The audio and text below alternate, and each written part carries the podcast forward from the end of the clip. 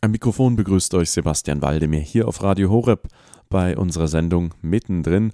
Promis und Normalos sprechen über Gott und die Welt. Heute hören wir den zweiten Teil unseres Gastes Pfarrer Markus Wittal, einem Priester der Gemeinschaft Emanuel, über das Jahr der Barmherzigkeit, das Papst Franziskus vor einigen Monaten ausgerufen hat und das am 8. Dezember beginnen wird. Während es im ersten Teil beim letzten Mal allgemein um die Bedeutung dieses Jahres und den Hintergrund ging, wird es dieses Mal um die konkreten inhaltlichen Punkte des Schreibens von Papst Franziskus zum Jahr der Barmherzigkeit gehen. Was also bedeutet Barmherzigkeit für uns im Alltag? Wie kann sie sich wo zeigen? Gute Unterhaltung jetzt hier auf Radio Horeb beim zweiten Teil. Ich habe in der Zeit in Rom die, Amerik die amerikanische Gemeinde kennengelernt. Da hat mich etwas ganz äh, Einfaches beeindruckt. Wenn man in Santa Sabina zum Gottesdienst geht und dann hinausgehen möchte, ja, währenddessen also das Schlusslied ist und so der, der letzte Teil des Gottesdienstes ist, gibt es schon eine ganze Batterie von, von, ähm, von äh, Kaffeemaschinen, die hinten irgendwo angeschaltet werden und dann wird dann der Kaffee gekocht und dann gibt es einen ganz einfachen Tisch und dann läuft man da vorbei und kann einen Kaffee haben und ein Cornetto. Äh, und kann ganz einfach ins Gespräch kommen. Du gehst vielleicht einmal in die Gemeinde rein und wenn du nicht bewusst vorbeigehen möchtest, kannst du mit jemand für ein paar Minuten reden. Ich denke mir oft in unseren Gemeinden, wie oft muss ich eigentlich zur Kirche gehen, bis mich mal jemand von der Gemeinde, von der Gemeinde anspricht und sagt, ah, ich habe noch gar nicht hier gesehen, wie schön, dass Sie da sind. Das meine ich mit Tür. Das sind manchmal ganz kleine Dinge. Wie sehr sind wir Tür das ist natürlich auch vielleicht ein Stück unserer Mentalität, wo wir sagen, naja, wir sind, bei uns sagt man, wir sind Franken, wir sind da nicht so zugänglich oder so. Ja. Hier sagt man vielleicht, wir sind Bayern oder was auch immer. Ja. Ähm, die Frage ist, ähm, wie sehr gehen wir zu? Und ich merke immer, wenn man es tut, ist eine große Dankbarkeit, die einem da entgegenkommt. Also das ist vielleicht auch so eine Einladung, eben diese Tür auch zu sein. Ähm, und jetzt kommt noch ein Element dazu, zu dieser heiligen Tür, die am 8. Dezember geöffnet wird. Weil dieses Datum ist genau 50 Jahre, dass das Zweite Vatikanische Konzil äh, zu einem Ende kam. Ja? Wir haben also da den Jahrestag ähm, der Beschließung des Zweiten Vatikanischen Konzils. Johannes der 23. hat es eröffnet, Paul VI. hat es beschlossen. Und das ist für den Papst sehr, sehr wichtig, weil er dieses Vatikanische Konzil genau in dieser Dynamik sieht, wo er sagt, die Konzilsväter, sie wollten eben zu den Menschen ihrer Zeit in einer verständlicheren Weise von Gott sprechen. Mauern, die die Kirche allzu lange in einer privilegierten Festung eingeschlossen hatten, wurden eingerissen und die Zeit war gekommen, um das Evangelium auf neue Weise zu verkünden. Eine neue Etappe der immer anstehenden Evangelisierung hatte begonnen. So, das ist für ihn der Deutungsschlüssel, worum es geht beim Zweiten Vatikanischen Konzil. Wie kann das Evangelium die Menschen von heute erreichen? Und so zitiert er dann auch Johannes den 23. Wunderschöne Worte. Heute möchte die Braut Christi lieber das Heilmittel der Barmherzigkeit anwenden als die Waffen der Strenge. Die katholische Kirche, während sie durch die, dieses ökumenische Konzil die Leuchte der katholischen Glaubenswahrheit hochhält, will sich damit als eine sehr liebevolle und gütige und geduldige Mutter aller erweisen, voller Erbarmung und mit Wohlwollen für ihre Kinder, die von ihr getrennt sind. Ist doch schön, ne? diese, diese Sprache. Und das spürt man auch in seinen Reden, eine Sprache voller Liebe, voller Zärtlichkeit, voll Zuneigung zu den Menschen. Und er nimmt dann auch von, auf Paul VI., den seligen Paul VI. Bezug, der vom, das Gleichnis des barmherzigen Samariters äh, aufgreift, um die Spiritualität des Konzils zu ähm, auszudrücken, als Paradigma eben. Eine Woge der Zuneigung und der Wertschätzung für die moderne Welt ging von diesem Konzil aus. Ja, also das ist ein ganz wichtiger Punkt. Diese, dieser Impuls der Erneuerung soll also aufgegriffen werden und soll in der Kirche Frucht bringen. Ja, und jetzt möchte ich einfach ein paar Elemente auch nochmal so, so herausgreifen, die der Papst in seinem Schreiben ähm, ausdrückt, wie wir das auch leben können. Und bei ihm ist es so ein bisschen, das springt immer so ein bisschen hin und her zwischen den konkreten Schritten, zum Beispiel, ja, dass man eine Wallfahrt machen kann und dann schreibt er auch, äh, wie wir selber uns bekehren können. Ja? Das geht immer so ein bisschen hin und her. Seine Gedanken sind da sehr so ähm, ganz durchdrungen von diesem Leben, dass das, was wir nach außen hin tun, auch nach innen her stimmig sein muss. Das ist für ihn so ganz wichtig. Die Glaubwürdigkeit der Kirche ist genau dieses, dass wir, dass wir mit ganzem Herzen leben und dass die Gesten, die wir tun, mit ganzem Herzen auch getragen sein sollen. Und er erklärt in einer sehr schönen Reflexion, deswegen möchte ich Ihnen auch einfach dieses ähm, Dokument mal ans Herz legen, ähm, so Grundzüge der, der Theologie der Barmherzigkeit. Barmherzigkeit walten zu lassen ist ein Wesensmerkmal Gottes. Gerade darin zeigt sich seine Allmacht. Zitiert hier Thomas von Aquin. Ein Wesensmerkmal Gottes ist nicht ein Zeichen von Schwäche. Ja? Naja. Ach, ach, du bist doch zu gut für die Welt, wenn du da dir das alles so gefallen lässt. Hm? Das hört man so manchmal, ne? wenn jemand in der Haltung der Barmherzigkeit oder Vergebung umgehen möchte. Es ist nicht ein Zeichen von Schwäche, sondern sondern von etwas anderem, von der Stärke Gottes.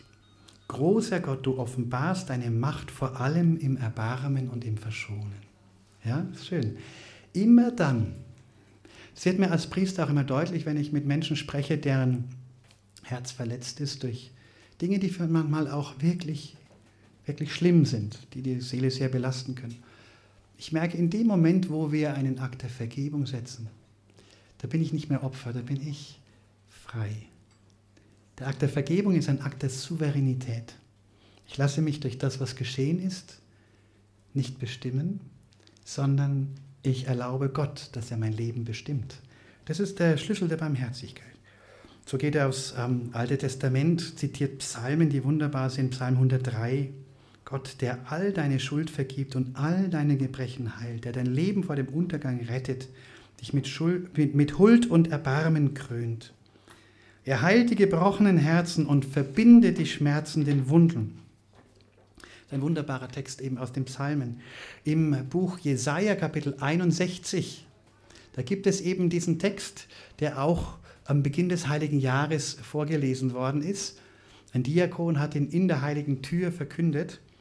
Wir kennen diese Stelle, wo Jesus in Nazareth in die Synagoge geht und er öffnet die Buchrolle, ist ja kein, kein Buch, wie wir es haben, es ist eine Rolle. Und dort, wo die Rolle gerade sozusagen geöffnet wird von ihm, da ist genau diese Textspalte mit Jesaja 61, dieses Kapitel, wo es heißt: Der Geist des Herrn ruht auf mir. Er hat mich gesandt, damit ich den Armen eine frohe Botschaft bringe, dass ich ein Jahr der, ein Jahr der Gnade ausrufe. Und diesen wunderbaren Text, ähm, aus Jesaja, den zitiert Jesus und er sagt dann an dieser Stelle, heute hat es sich erfüllt. Er hat mich gesandt, damit ich den Armen eine frohe Botschaft bringe und alle heile, deren Herz zerbrochen ist, damit ich den Gefangenen die Entlassung verkünde, den Gefesselten die Befreiung, damit ich ein Gnadenjahr des Herrn ausrufe. Und das ist sozusagen der Inhalt, das ist das große Programm eines jeden heiligen Jahres. Es geht genau um diese Erfahrung, dass Gott Heilung schenkt, dass er heil macht, was zerbrochen ist, dass er in Freiheit setzt, ja, wo, wo Ketten sind und dass er die Menschen berührt, wo sie ähm, diese Berührung der Liebe brauchen und sie zurückführt. Er nimmt dann Bezug auf Johannes Paul II. mit der zweiten Enzyklika Dives in Misericordia. Also äh, da geht es eben um die Barmherzigkeit und er schreibt da über die Dringlichkeit der Welt von heute, die Barmherzigkeit zu verkünden. Und Sie wissen ja, dass er auch äh, Schwester Faustina selig, heilig gesprochen hat und den Sonntag der Barmherzigkeit eingeführt hat. Und er ist gestorben am Vorabend des Sonntags der Barmherzigkeit. Das ist schon irgendwie erstaunlich. Für ihn war das ganz, ganz wichtig. Wenn man so seine Biografie auch kennt, hat er schon sehr früh diese Botschaft kennengelernt hat, verstanden, es geht darum, Christus bringt das Heil und er möchte es allen Menschen bringen. Und das ist auch eben in seinen äh, Schriften sehr klar zu erkennen. Und so sagt also Papst Franziskus, dass wir den Auftrag haben, die Barmherzigkeit Gottes zu verkünden. Das pulsierende Herz des Evangeliums nennt er das. Es ist entscheidend für die Kirche und für die Glaubwürdigkeit ihrer Verkündigung, dass sie in erster Person die Barmherzigkeit lebt und bezeugt. Ihre Sprache und ihre Gesten müssen die Barmherzigkeit vermitteln und so in die Herzen der Menschen eindringen und sie herausfordern, den Weg zurück zum Vater einzuschlagen. Ihre Sprache und ihre Gesten sollen Gesten der Barmherzigkeit sein, sollen Barmherzigkeit in sich tragen. Scheint mir ganz wichtig zu sein. Ähm, Im Herbst werden wir die Familiensynode haben und wir haben viele Diskussionen auch in der Gesellschaft mitbekommen, auch um die zerbrechliche Situation der Familien und auch äh, des Umgangs der Kirche mit zerbrochenen Beziehungen oder Ehen und gescheiterten Ehen. Wie wir damit umgehen, ist, glaube ich, ganz wichtig. Und das ist eben, darauf legt, glaube ich, der Papst großen Wert. Auf dieses Wie. Verstehen Sie, es geht nicht nur darum, was wir sagen, sondern wie wir es sagen. Bei der Frage, was ich sage, geht es um die Wahrheit, aber in das Wie, wie ich es sage, damit es angenommen werden kann, das ist die Frage der Liebe. Ja? Ich denke da an so kleine Geschichten wie die heilige Therese von Lisieux. Ja?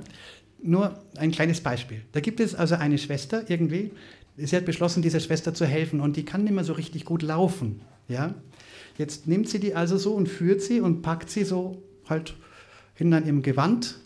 Und wenn sie zu fest packt, dann wird sie sagen, ah, ich kriege keine Luft mehr.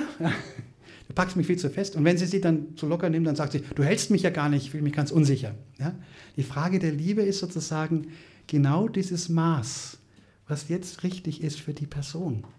Und eben wie ich Dinge sage, welche Geste ich setze, für den einen ist das eine richtig, für den anderen ist etwas anderes äh, richtig und hilfreich. Ja? Und deswegen ist es so schön, wie der Papst darüber spricht und uns auch einlädt, genau in dieser, möchte ich sagen, in, in dieser Intelligenz des Herzens zu wachsen, in dieser Liebesfähigkeit zu wachsen. So sagt er, die erste Wahrheit der Kirche ist die Liebe Christi. Das ist alles in der Nummer 12, was ich jetzt da zitiert habe. Die Kirche macht sich zur Dienerin und Mittlerin dieser Liebe, die bis zur Vergebung und zur Selbsthingabe führt. Wo also die Kirche gegenwärtig ist, dort muss auch die Barmherzigkeit des Vaters sichtbar werden. In unseren Vereinen, Gemeinschaften, Vereinigungen und Bewegungen, das heißt überall, wo Christen sind, muss ein jeder Oasen der Barmherzigkeit vorfinden können. Schön, ne? Oasen der Barmherzigkeit. Dort, wo wir sind, sollten diese Oasen sein. Er sagt, dass wir eben die Kirche selber Mittlerin dieser Liebe ist, die bis zur Vergebung und Selbsthingabe führt. Und das gibt es wirklich in der Kirche. Und ich staune immer wieder, wir hören von vielen schrecklichen Dingen der Christenverfolgung. Ich erinnere mich aber auch ähm, an die ägyptischen äh, Männer, die hingerichtet worden sind. Ähm, diese Bilder sind um die Welt gegangen äh, in diesen äh, orangenen Anzügen mussten sie sich äh, hinknien und haben den Namen von Jesus und Maria ausgerufen, bevor sie eben umgebracht worden sind. Und Angehörige, dann, dann sehe ich ein äh, Video von Angehörigen, die sich bedanken bei den äh, Menschen der ISIS, die das gemacht haben, dass sie den Ton bei dem Video äh, dran, also angelassen haben, dass sie hören konnten, dass sie eben Jesus Christus bekannt haben in ihrem Sterben. Der Bischof erzählt, dass er dieses Dorf besucht hat, wo die meisten dieser Männer herkommen und er erzählt von diesem Glauben dieser Familien, dieser Mütter, die zum Teil zwei ihrer Söhne verloren haben. Und äh, es ist so beeindruckend, da denke ich mir, das, das, ist, das ist so ein Zeugnis des Glaubens und das ist tatsächlich da. Es gibt diese, diese Liebe, die so weit geht, die Vergebung, die so weit gehen kann. Es ist wichtig, dass wir diese Schätze auch entdecken. Die Barmherzigkeit ist lebendig in der Kirche. Sie wird gelebt und es sind Schätze, die wir auch wirklich auch anschauen dürfen, die wir betrachten dürfen. Und jetzt geht ein Schritt weiter und dann spricht er plötzlich von der Pilgerfahrt, die Nummer 14. Da geht es um die Pilgerfahrt, ein besonderes Zeichen des heiligen Jahres. Natürlich kann man da äh, nach Rom fahren zum Beispiel, dort wo eine heilige Pforte ist. In den verschiedenen Diözesen sollen übrigens auch heilige Pforten geöffnet werden. Die Bischöfe sind eingeladen. Das kann die Kathedralkirche sein oder andere besonders herausgehobene Kirchen der Diözese. Ähm, und jetzt wird es ganz persönlich wieder. Und er zitiert, richtet nicht, dann werdet auch ihr nicht gerichtet werden. Verurteilt nicht, dann werdet auch ihr nicht verurteilt werden. Erlasst einander die Schuld, dann wird auch euch die Schuld erlassen werden. In reichem, vollen, gehäuften, überfließenden Maß wird man euch beschenken. Er sagt also vor allem, dass wir nicht richten und nicht verurteilen sollen. Wer sich nicht dem Gericht Gottes ausliefern will, darf sich nicht zum Richter seines eigenen Bruders machen. Der Mensch bleibt in seinem Urteil in der Tat an der Oberfläche. Der Vater dagegen sieht das bis ins Innerste. Ihr hört Radio Horeb hier mit unserer Sendung Mittendrin. Promis und Normalos sprechen über Gott und die Welt. Heute am Abend der Jugend. Im zweiten Teil erfahrt ihr heute von Pfarrer Markus Wittal, einem Priester der Gemeinschaft Emanuel, was Papst Franziskus inhaltlich zum Heiligen Jahr der Barmherzigkeit, das er vor einigen Monaten ausgerufen hat und das am 8. Dezember diesen Jahres beginnen wird, meint. Es geht ihm darum, dass Barmherzigkeit nicht ein Zeichen von Schwäche und klein beigeben ist, sondern ganz im Gegenteil ein Zeichen der Stärke und Souveränität, dass der Mensch sich eben nicht von etwas gefangen nehmen lässt, sondern durch die Gnade und Barmherzigkeit Gottes kraftschöpfend aus ihm darüber steht und Dinge einfacher zulassen, akzeptieren und auch vergeben kann.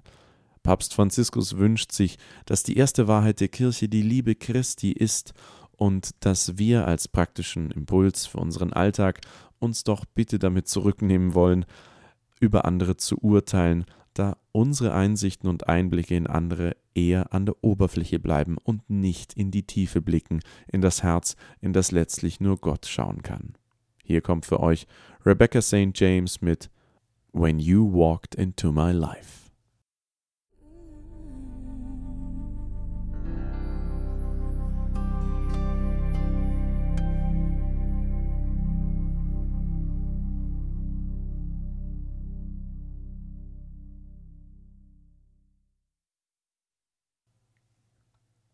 Ihr hört Radio Horeb, heute mit unserer Sendung mittendrin. Promis und Normalos sprechen über Gott und die Welt. Im zweiten Teil erfuhren wir vor der Musikpause von Pfarrer Markus Wittal, einem Priester der Gemeinschaft Emanuel, zum Heiligen Jahr der Barmherzigkeit, das Papst Franziskus vor einigen Monaten ausgerufen hat und das am 8. Dezember beginnen wird, dass es inhaltlich schlicht darum geht, dass wir Christen Zeugen der Barmherzigkeit sind und dass wir uns nicht irritieren lassen. Barmherzigkeit ist eben ein Zeichen von Stärke und Souveränität. Papst Franziskus wünscht sich weiterhin, dass die erste Wahrheit der Kirche die Liebe Christi ist und dass sich das auch darin zeigt, dass wir uns etwas mehr zurückhalten damit, über andere Menschen zu urteilen und zu sprechen. Weiterhin gute Unterhaltung wünscht euch Sebastian Waldemir. Wie viel Übel richten Worte an, wenn sie von Neid und Eifersucht bestimmt sind? Schlecht über den abwesenden Bruder, die abwesende Schwester zu sprechen, heißt so viel wie diese in ein schlechtes Licht rücken, ihren Ruf zu schädigen und sie dem Gerede auszusetzen.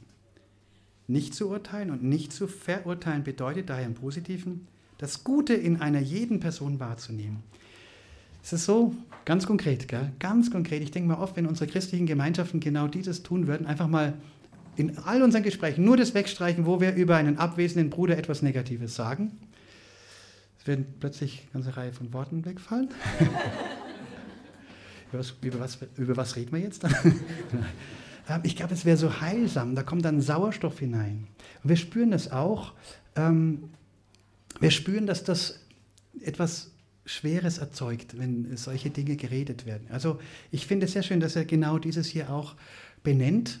In einer Predigt äh, wochentags in der Messe hat er das nochmal viel krasser auch formuliert und hat so verschiedene Weisen äh, genau dargestellt, wie wir da mit dem Bruder lieblos umgehen und hat davon gesprochen, dass wir dem anderen bei lebendigem Leib die Haut abziehen. So hat er es formuliert. Krasses Bild, aber manchmal stimmt es auch, dass wir tatsächlich ähm, durch Worte Schaden anrichten können. Also die Barmherzigkeit eben ist auch dieses Nicht-Richten. Nicht beschuldigen, nicht, ich, ja, ich sag's mal so, nicht schlecht reden über andere. Wenn jemand äh, gerade nicht da ist, nicht schlecht reden, sondern ähm, diese Güte auch weitertragen. Das Gute in jeder Person wahrnehmen. Und dann sagt er eben auch, der Vater sieht eben mehr als wir. Barmherzig wie der Vater ist also das Leitwort. Und jetzt kommen wir zu Nummer 15. Da sagt er etwas ganz, ich denke, für ihn ganz, ganz Wesentliches für dieses heilige Jahr. Wenn er sagt, wir sollen unsere Herzen öffnen für alle, die an den unterschiedlichsten existenziellen Peripherien leben, die die moderne Welt oft in dramatischer Weise hervorbringt. Wie viele prekäre Situationen und wie viel Leid gibt es in der Welt? Wie viele Wunden sind in das Fleisch so vieler Menschen gerissen, die keine Stimme mehr haben, weil ihr Schrei aufgrund der Teilnahmslosigkeit der reichen Völker schwach geworden oder gar ganz verstummt ist. In diesem Jubiläum ist die Kirche noch mehr aufgerufen, diese Wunden zu behandeln, sie mit dem Öl des Trostes zu lindern, sie mit der Barmherzigkeit zu verbinden, sie mit der geschuldeten Solidarität und Achtung zu heilen. Das ist ein Anliegen für ihn. Genau die an der Peripherie am Rand sind, die Vergessenen. Ja, so ging er nach Lampedusa und hat damit ein Thema in das Bewusstsein geholt, das später in den Medien ganz groß da war. Aber er war schon vorher da. Ich glaube, die, die wie soll ich das sagen? Das Genie der Barmherzigkeit im Herzen ist genau dorthin zu gehen, wo es brennt, bevor es die anderen merken, bevor es ganz dramatisch wird. Und das spürt man beim Papst. Er hat ein Gespür dafür, wo die Not am größten ist und dort geht er hin. Und er möchte uns das weitergeben, weil er nicht überall hingehen kann, weil er nicht an jeder Situation sein kann. Jesus schickte Jünger aus in die Dörfer, in die er selbst gehen möchte. Und es geht darum, dass wir selber anfangen zu spüren, wo ist denn die Not so groß? Wo ist einer an der Peripherie? Wo steht einer am Rand? Und hat eben keinen Gesprächspartner oder wo ist einer allein gelassen. Dieses Gespür zu entwickeln für die Menschen und auf sie zuzugehen. Und so sagt er, öffnen wir unsere Augen, um das Elend dieser Welt zu sehen. Die Wunden, die Wunden so vieler Brüder und Schwestern. Und jetzt kommt das, was ich meine mit diesem sehr sinnlichen. Er sagt, unsere Hände mögen ihre Hände erfassen und sie an uns heranziehen, damit sie die Wärme unserer Gegenwart unserer Freundschaft und unserer Brüderlichkeit verspüren, damit sie die Wärme unserer Gegenwart, unserer Freundschaft und unserer Brüderlichkeit verspüren. Ja, glaube ich daran, dass jemand anders sich erwärmen kann an unserer Freundschaft, an der Freundschaft, an, der, an unserer Nähe in unseren Gemeinden, dort, wo wir leben. Ja? Dass das eine, etwas sein kann, was ihn aufrichten kann. Scheint mir ganz wichtig zu sein. Und so lädt er ein, und das gebe ich Ihnen auch mit als Hausaufgabe. Nachzudenken, wie wir das leben können, und zwar die sieben, die leiblichen Werke und die geistigen Werke der Barmherzigkeit. Da gibt es jeweils sieben. Wer kennt sie? Ja, ich sehe. Das ist, ich glaube, früher hat man das mal gelernt im Religionsunterricht, das kommt aber heute nicht mehr so vor. Ähm, ich möchte sie mal aufzählen, die sieben leiblichen Werke der Barmherzigkeit und die sieben geistigen Werke der Barmherzigkeit. Das bricht so ein bisschen runter, ganz konkret, was das sein können. Hungrige Speisen, Durstigen zu trinken geben. Wir danken all denen, die hier bedienen. Gell? Ähm, Nackte bekleiden, Fremde aufnehmen, Kranke pflegen, Gefangene besuchen und die Toten begraben. Und vergessen wir auch nicht die geistigen Werke der Barmherzigkeit, den Zweifelnden Recht raten, die Unwissenden lehren, die Sünder zurechtweisen, die Betrübten trösten, Beleidigungen verzeihen, die Lästigen geduldig ertragen und für die Lebenden und Verstorbenen zu Gott beten. Das ist für jeden was dabei, habe ich den Eindruck. So, Schon toll. Also ich finde das ganz, äh, ganz, ganz konkret. Es ist ganz schön, dass er uns daran erinnert. Gehört so viel dazu. Wir haben eben Bedürfnisse des Leibes, aber auch Bedürfnisse der Seele.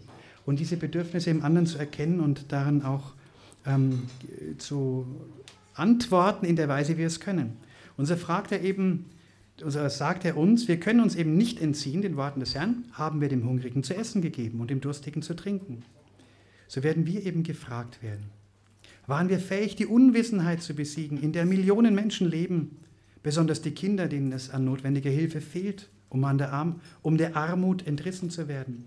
Waren wir denen nahe, die einsam und bekümmert sind? Haben wir denen vergeben, die uns beleidigt haben und jede Art von Groll und Zorn oder Hass abgewehrt, die zur Gewalt führen? Hatten wir Geduld nach dem Beispiel Gottes, der, so selbst, der selbst so geduldig mit uns ist? Und schlussendlich haben wir unsere Schwestern und Brüder im Gebet dem Herrn anvertraut. Das ist eine schöne Gewissenserforschung, ne? Jetzt waren Sie schon beim Beichten, sowas. naja, vielleicht Anregung für die nächste Beichte. Das ist ganz wichtig. Ich glaube, dass uns diese Texte wach machen können. Darum geht es mir auch. Auch wenn jetzt der Nachmittag nicht so zur körperlichen Wachheit einlädt, ist es wichtig, unsere Seele wach zu halten. Und deswegen brauchen wir diese Impulse. Ähm, diesen Impuls nehmen Sie heute ein bisschen mit. Ich weiß nicht, wie lange das in Ihnen bleibt. Deswegen nehmen Sie den Text auch mal zur Hand und, und lesen es und fragen Sie Jesus, was ist das, was ich tun soll? Wie kann ich es konkret leben? Ich gebe jetzt noch ein paar andere Ideen, die auch noch drinstehen in diesem ähm, Dokument. Ich hoffe, dass Sie noch können. Ähm, es wird nicht mehr so lang werden, wir kommen jetzt so langsam zum Ende. Er spricht natürlich über die Fastenzeit. Die Fastenzeit ist die Zeit der Bekehrung, die Zeit, wo wir die Barmherzigkeit Gottes in Fülle schöpfen sollen. Und da hat er eine Initiative ins Leben gerufen, die nennt sich 24 Stunden für den Herrn. Wer kennt sie? Einige kennen sie, aber nicht, nicht viele. Die gab es schon dieses Jahr. Und zwar ist sie am Samstag, am Freitag und Samstag vor dem vierten Fastensonntag wird sie gefeiert und er möchte gern, dass es verstärkt wird. Viele Menschen suchen erneut das Sakrament der Versöhnung, darunter viele Jugendliche. Es soll also so ein Moment sein, wo viel Gebet ist in dem Verein und wo auch tatsächlich die Möglichkeit ist, so die Abende Barmherzigkeit zu machen. Diese 24 Stunden für den Herrn. Dann spricht er zu den Beichtvätern. Ich sehe hier einen Mitbruder, wir sind zwei Priester hier im Raum, aber ich möchte ihn trotzdem vorlesen, weil ich finde es total schön, ähm, was er da uns Priester ans Herz legt, weil es, denke ich, auch ähm, für Sie, für uns alle eigentlich eine äh, Weise ist, wie, die, wie die Kirche die Beichte sieht. Manchmal spreche ich mit Menschen, die sagen, ach, Beichte, das ist nichts für mich, ich habe da mal so diese und jene Erfahrung gemacht oder der Priester hat mir das und jenes gesagt und ja, was möchte denn eigentlich die Kirche geben durch dieses Sakrament? Und es wird hier wunderbar ausgedrückt. Ich werde nicht müde zu wiederholen, dass die Beichtväter ein wahres Zeichen der göttlichen Barmherzigkeit sein sollen. Beichtvater ist man nicht einfach so. Man wird es. Und zwar besonders dadurch, dass wir zunächst für uns selbst bußfertig Vergebung suchen. Schön, ne? Ja, man wird es. Wir lernen Barmherzigkeit. Auch ein Priester lernt das. Das lernt man nicht dadurch, dass man einfach sein Diplom in Theologie gemacht hat. Damit ist man noch nicht barmherzig geworden. Damit hat, hat man vielleicht etwas verstanden. Aber Sie verstehen, was ich meine. Es muss immer ins Herz fallen. Das ist sein, sein Anliegen. Wie geht es ins Herz hinein? Die längste Pilgerreise kennen Sie ja, ne? Vom Kopf ins Herz. Diese 30 Zentimeter. ähm, vergessen wir nie, dass Beichtvater zu sein bedeutet, an der Sendung Jesu teilzuhaben und ein greifbares Zeichen der bleibenden göttlichen Liebe zu sein, die verzeiht und rettet. Wir haben die Gabe des Heiligen Geistes empfangen, um Sünden zu vergeben. Dafür sind wir verantwortlich. Wir sind nicht Herren dieses Sakramentes, sondern treue Verwalter der Vergebung Gottes. Jeder Beichtvater soll die Gläubigen aufnehmen, wie der Vater im Gleichnis den verlorenen Sohn. Es ist ein Vater, der dem Sohn entgegenkommt obwohl dieser ja seine Güte verschwendet hat.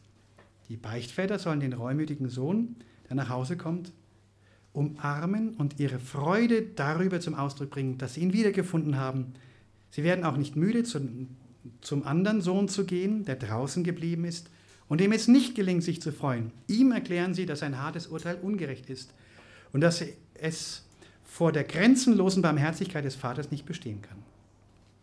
Sie stellen keine aufdringlichen Fragen, vielmehr unterbrechen sie, wie der Vater im Gleichnis, die vorbereitete Rede des verlorenen Sohnes. Schön, ne? Finde ich ganz interessant. Es geht darum, eben Zeichen der Barmherzigkeit zu sein. Spricht dann auch, dass Missionare der Barmherzigkeit entsendet werden im Heiligen Jahr, die auch die Vollmacht haben, bestimmte Sünden loszusprechen, die dem apostolischen Stuhl vorbehalten sind bestimmte ähm, Dinge, die eben äh, so schwerwiegend sind, dass sie eben nicht den normalen Priester äh, als äh, in seiner Vollmacht gegeben sind, loszusprechen, sondern eben vom apostolischen Stuhl. Und die werden eben auch ausgesandt, dort wo es zum Beispiel um den Missbrauch von Sakramenten geht und solchen Dingen. Und in dem Zusammenhang sagt er auch, wir sollen Volksmissionen machen. Gab es früher sehr, relativ viele auch.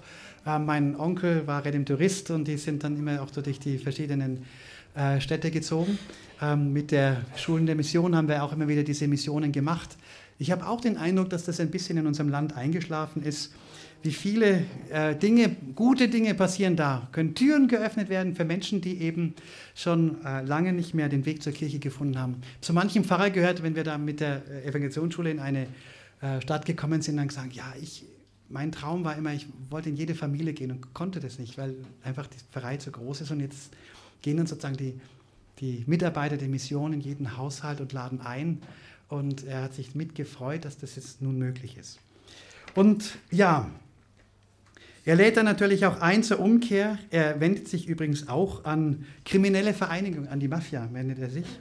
Ähm, ja, und ganz klare Worte, wo er sagt, dass es um, wichtig ist, umzukehren. Er spricht von der Mutter der Barmherzigkeit, damit schließt er dann auch. Sind viele wunderbare Gedanken. Ich hoffe, dass es jetzt so ein kleiner Anstoß ist, darüber nachzudenken. Ihr hört Radio Horeb am Abend der Jugend mit Sebastian Waldemar. Das war der zweite Teil unserer Mittendrin-Folge. Promis und Normalos sprechen über Gott und die Welt zum Thema Heiliges Jahr der Barmherzigkeit, das Papst Franziskus vor einigen Monaten ausgerufen hat und das am 8. Dezember beginnen wird. Dazu hörten wir Pfarrer Markus Vittal, einen Priester der Gemeinschaft Emanuel. Die wesentlichen Punkte, die er uns mit auf den Weg gab, ist, dass sich der Papst wünscht, dass wir als Zeugen der Barmherzigkeit gerade an die Ränder der Gesellschaft gehen und dort die Liebe Christi den Ärmsten und Unterdrücktesten zukommen lassen und dass wir ferner nicht vergessen, unsere Brüder und Schwestern im Gebet Gott anzuvertrauen. Ich wünsche euch weiterhin gute Unterhaltung hier auf Radio Horeb. Bis zum nächsten Mal.